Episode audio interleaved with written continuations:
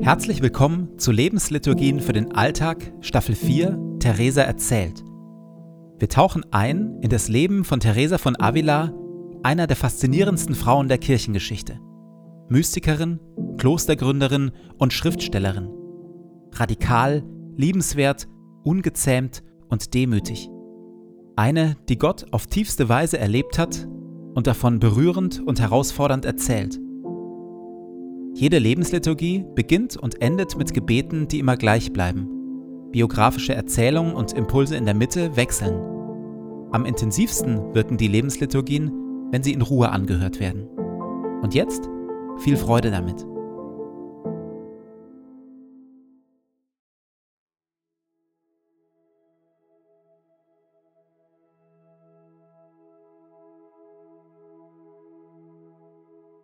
Zu Beginn meines Betens lege ich zur Seite, was mich beschäftigt, und lasse es ruhig werden in mir.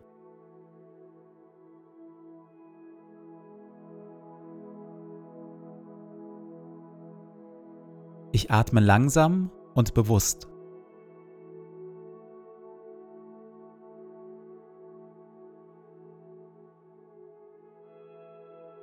Ich sammle mich und bin ganz da.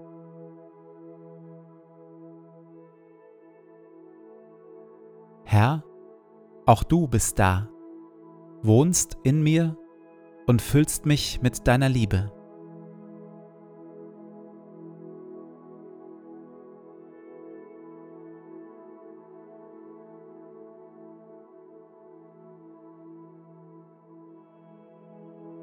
Ein Gebet von Paulus.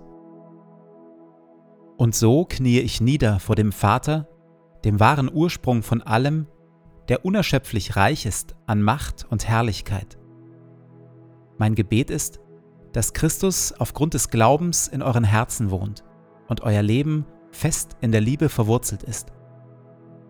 Das wird euch dazu befähigen, die Liebe Christi zu erfassen in all ihren Dimensionen, in voller Breite, in voller Länge, in ganzer Tiefe und all ihrer Höhe.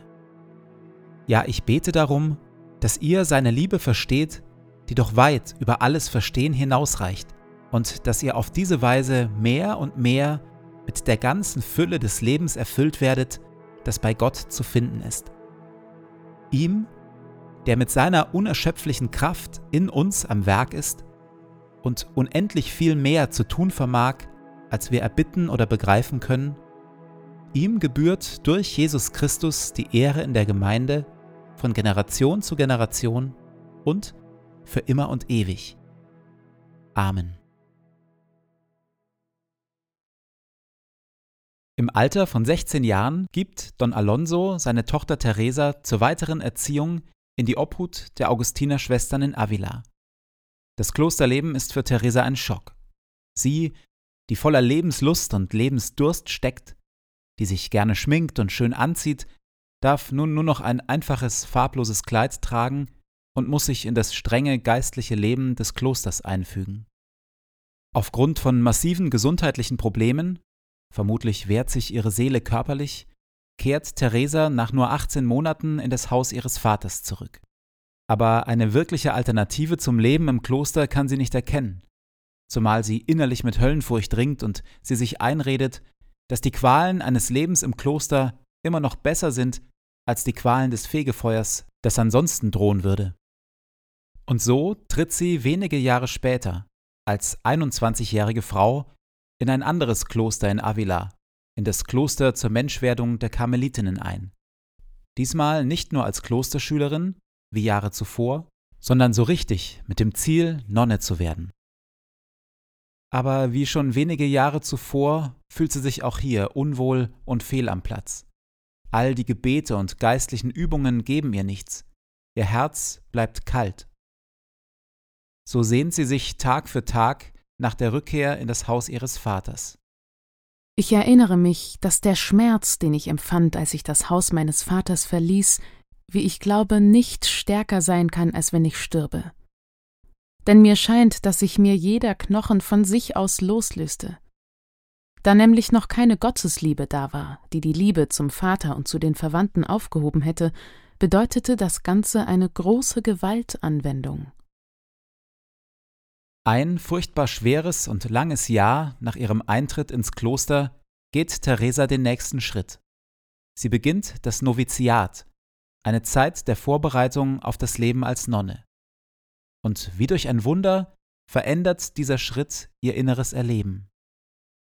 Sobald ich mit dem Habit eingekleidet wurde, gab mir der Herr zu verstehen, wie sehr er denen beisteht, die sich Gewalt antun, um ihm zu dienen.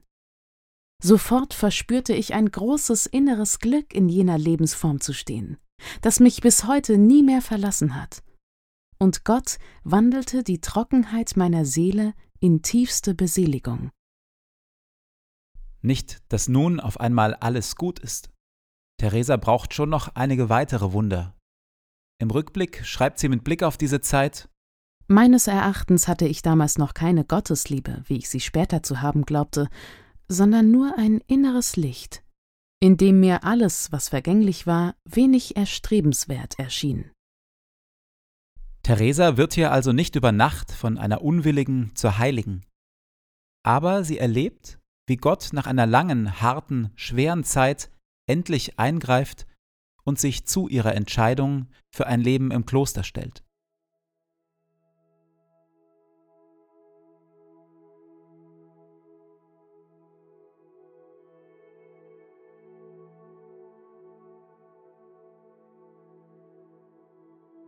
Gab es Vergleichbares auch in meinem Leben?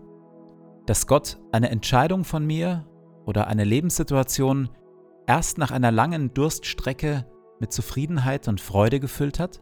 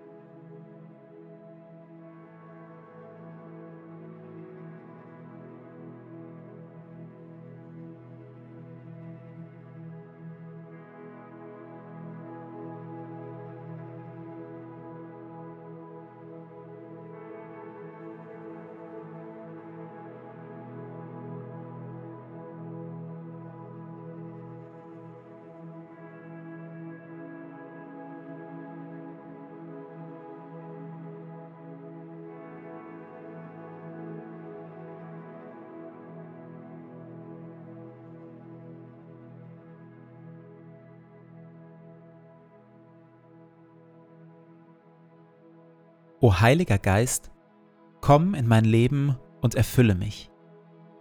Ich für mich bin nichts weiter als ein leeres, zerbrechliches Gefäß. Erfülle mich, auf dass ich ein Leben aus deiner Kraft lebe. Ein Leben voller Güte und Wahrheit. Ein Leben voller Schönheit und Liebe.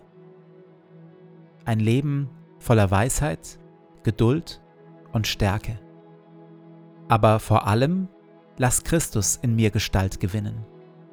Hilf den Thron in meinem Herzen räumen und mache Christus zu meinem Freund und König, auf dass wir eine Einheit werden, er in mir und ich in ihm, heute und an allen Tagen und in Ewigkeit. Amen. Ich gehe in diesen Tag mit Worten von Theresa. Nichts soll dich verwirren, nichts dich erschrecken. Alles vergeht. Gott aber ändert sich nicht. Gott alleine genügt. Wer ihn hat, dem wird nichts fehlen.